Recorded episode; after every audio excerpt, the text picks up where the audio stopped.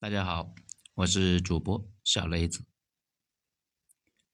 为什么说电动车是我们的未来？文章来自于爱好头目的九编文集。从几年前呢，就一直觉得电动车是汽车行业的未来。当时呢，为了表示态度坚决，还买了一些电动车的股票，持了三年，那现在都涨疯了。今天呢？倒也不是想聊股票，而是说，慢慢的，电动车是未来，这个想法会越来越普及，慢慢的呢，会形成共识，最终席卷社会。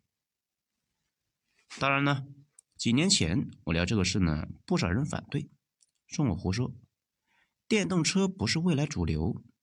那现在再提啊，也有人反对，不过已经寥寥无几了，毕竟现在已经很明显了。反抗的意义越来越小，可能呢，大家就要问了：这里的未来到底是多远呢？五十年、一百年吗？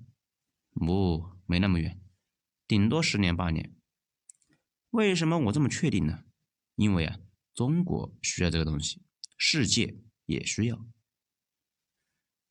前苏联的托卡马克之父啊说过一句话。当人类需要可控核聚变的时候，可控核聚变就会变为现实。电动车也一样。当大家迫切需求这个玩意的时候，就会拼命的研发，很快呢也就会出成果了。可控核聚变同理，现在大家也需要那个玩意，突破也是指日可待了。那么问题来了，为什么这么需要电动车呢？首先啊。中国一直以来有一个问题显而易见，大家知道，中国对海外石油的依存度太高了。虽然一直说要降低对海外石油的依赖度，不过呢，越降越高。这个原因也不复杂。随着中国经济持续发力，工厂开工，老百姓开车，那都需要大量的油料。而随着中国汽车保有量突破世界第一，没错啊。中国的汽车保有量确实是突破世界第一了，对石油的依赖度那冲到了百分之七十的红线以上了。依赖石油那倒也没什么事，但是，你不能够太依赖的严重，这样呢就会很容易陷入被动的局面，也就是处于危机之中。有些东西啊，你可以不用，但是你得有后手啊，防止别人搞你。毕竟这个世界的本质呢，还是丛林社会。傻白甜啊，基本是没什么活路的。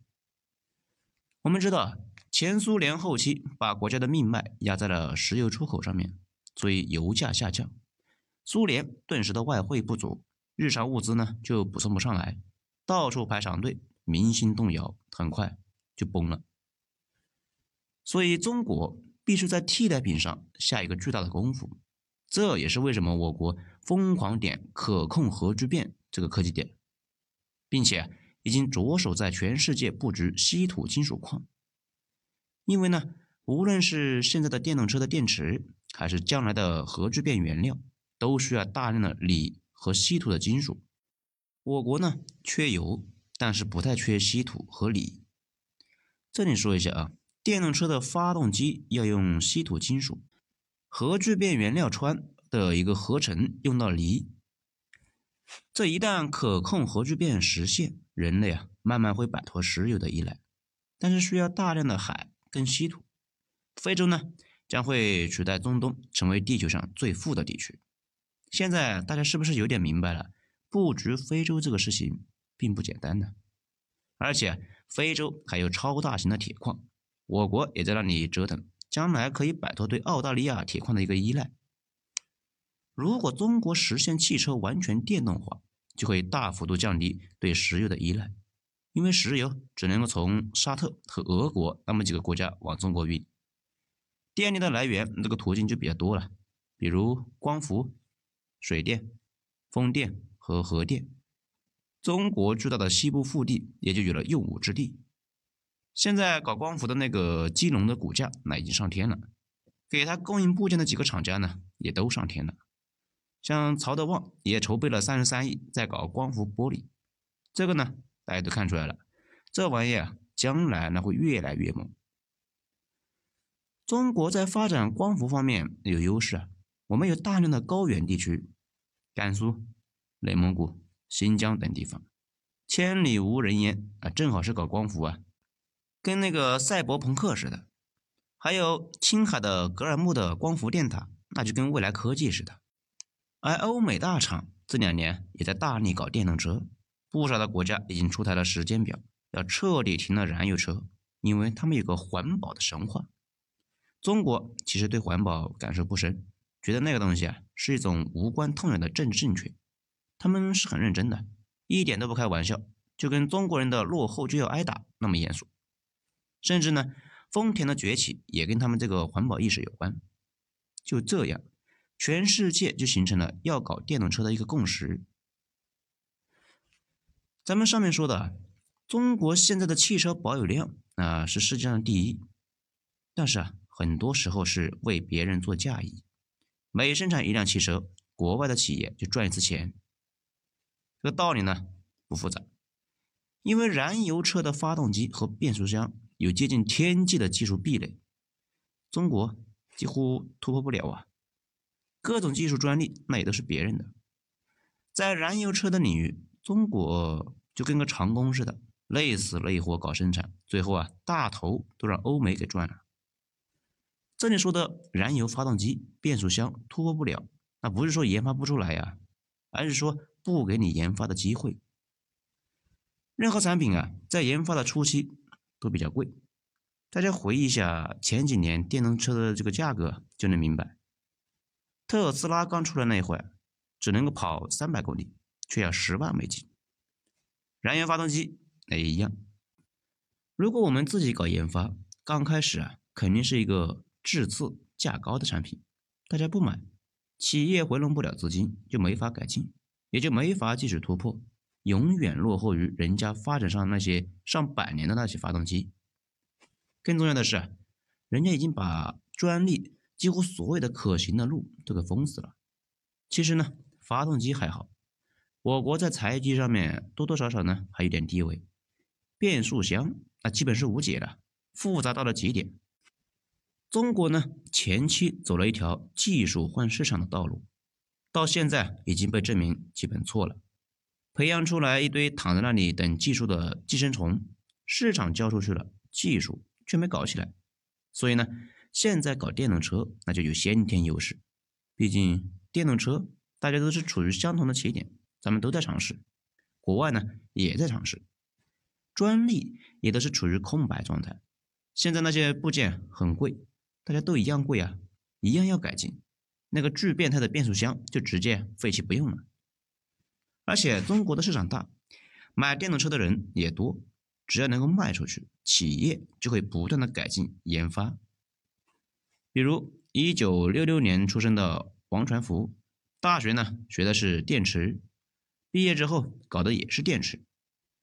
他一九九五年下海创业，开始研发电池。不仅一直没有被西方甩开，还很快的就成为了业界的领头羊。如果啊，他当时呢去倒腾那个燃油发动机，就很难搞到业界领先的水平，因为壁垒太高了。这里呢，咱们还得介绍一个东西，叫工业学习曲线，就生产的越多，成本就越低。电池、电动车和充电桩啊，都是这样。正如大家学习的什么东西啊，用的越频繁，掌握的也就越熟练，越越不需要用脑子就可以做。比如啊，你吃饭不用考虑筷子，高级工程师写复杂的算法，那也就跟你吃饭一样，谈笑风生间就可以写出别人看一个礼拜都看不懂的玩意。这个呢也不是瞎说啊，软件大神的一个常规操作而已。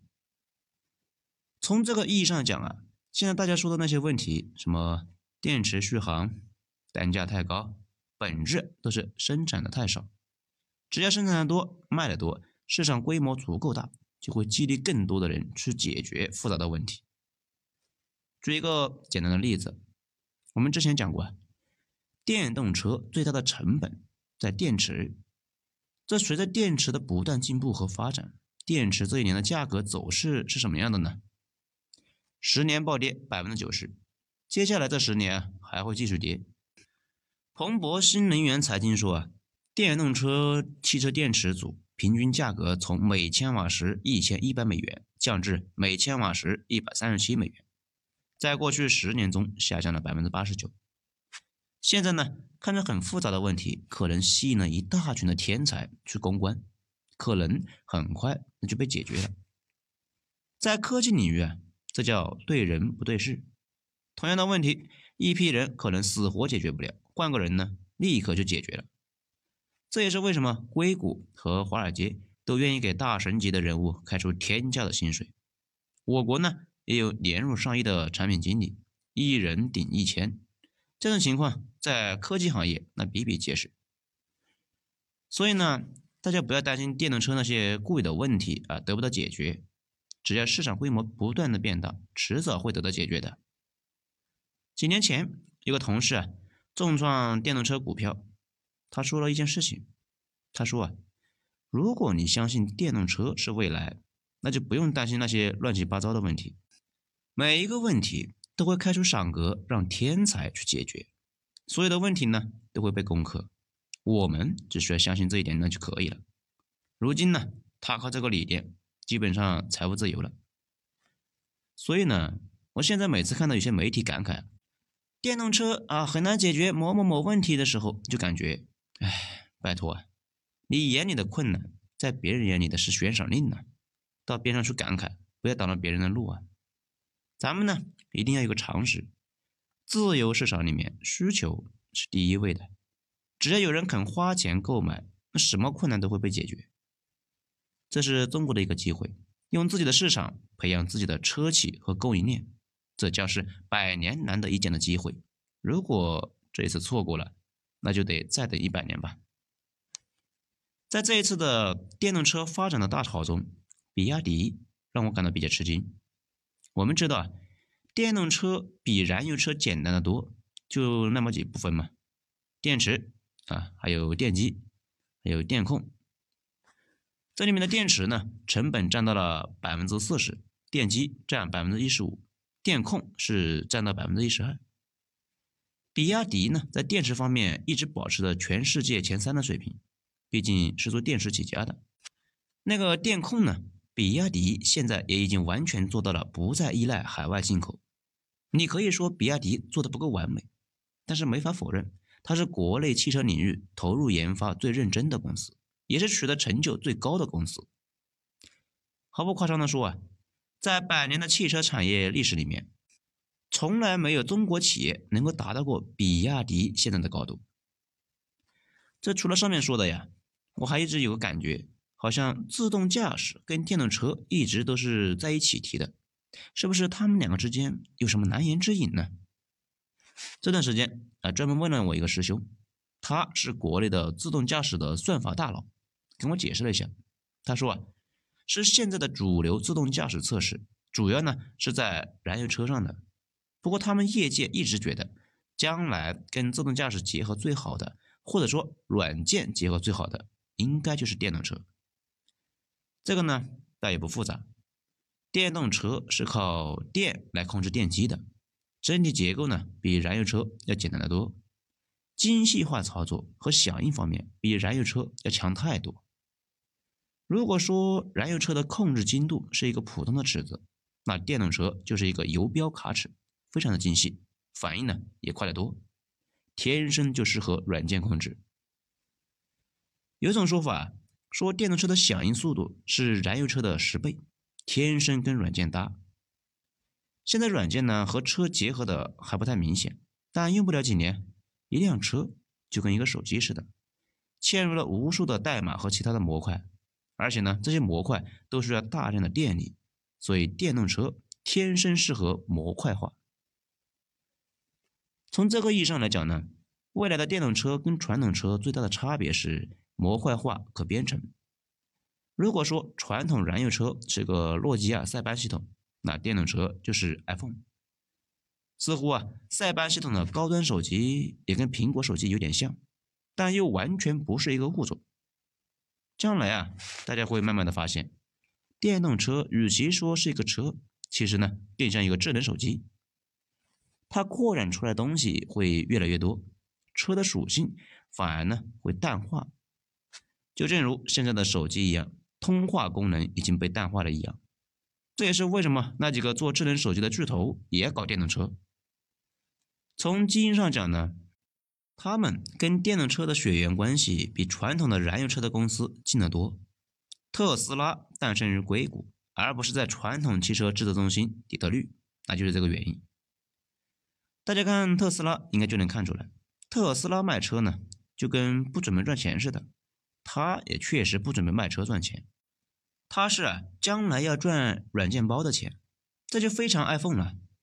大家注意一下，现在纯硬件公司的股价那都低得可怜，未来的趋势是送硬件、卖软件和广告。换句话说呢，产品甚至可以是免费的，因为用户就是他们的产品。讲到这里呢，大家可能就有个问题：我国为什么加大竞争的剂量，引入了特斯拉呢？会不会把我国的企业给搞死呢？直接说结论啊，演化几年之后，最终会形成一种均衡格局，有一家或者几家企业特别大，还有几个小的。其实呢，看看手机市场那就知道了，苹果再牛逼，那还是有很多人不喜欢它，只用安卓。丰田再牛逼，还有一堆其他的车处于各种的生态位，因为啊，你不可能打动所有人，你也不可能占据所有的生态位。消费品的市场跟社交软件不一样，社交软件是高度趋同的，比如你自己装了一个奇怪的 APP，最后啊，你和谁都联系不上，因为别人没有装啊，你就只能够装回大家都在用的那几个。消费品的市场呢，不存在这个问题。总会形成一个多强并立的格局，最后的格局呢，大部分那都是这样的。而且电动车的市场发展起来之后，会带动一些其他一大堆的边缘系统，比如华为最近在搞那个激光雷达。华为以前搞通信的时候啊，对光电技术的研究很深，现在自动驾驶领域那有了需求，花时间做了一番改进。通信领域和汽车那就扯到一起去了，所以呢。只要中国控制住产业链，那挑战者和竞争者肯定是出在中国，还有周边配套也都在中国。最后啊，很多事情都是漫长的积累，然后是一飞冲天，前期线性的，后期那是指数级的。无论是产业还是技术，都是到了一定程度就会发生一次连亲妈都不认识的巨大改变的。电动车那其实也一样，经历了前些年的漫长积累。眼瞅着现在到了一个质变期，市场和技术的爆炸那就在眼前呢。这就是希望我国的企业这一次啊争点气，拿出赚慢钱的定力来，专心投入研发。现在形势呢也很明显了，着急赚快钱不专心搞技术的，很快就会被踢出去，最后连慢钱都没得赚。比如这段时间也传出，国外因为疫情的影响，汽车芯片生产呢也受到了重创。随后就蔓延到了国内的汽车生产行业，现在汽车行业也出现了芯片短缺的情况。每辆智能新能源的车上有上百个芯片，关键领域那比如感知、控制、计算、安全等等，几乎全部被国外的企业垄断。中国自主率呢不到百分之五，这种情况下，不但钱被别人赚了，而且呢，国外一旦断供，中国这边。就跟着产能那也崩溃了。不过唯一的亮点那又是比亚迪，因为它从二零零二年就已经开始在这方面研发，现在在相关领域已经掌握了全套的设计和制造技术，基本呢不再依赖海外。也希望我国其他领域和品牌能够走出自己的路，不要再被别人卡脖子了，也不要给别人做长工了呀。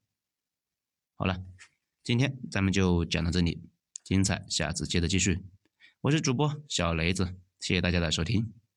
喜欢的话，欢迎点赞、收藏、加关注，谢谢。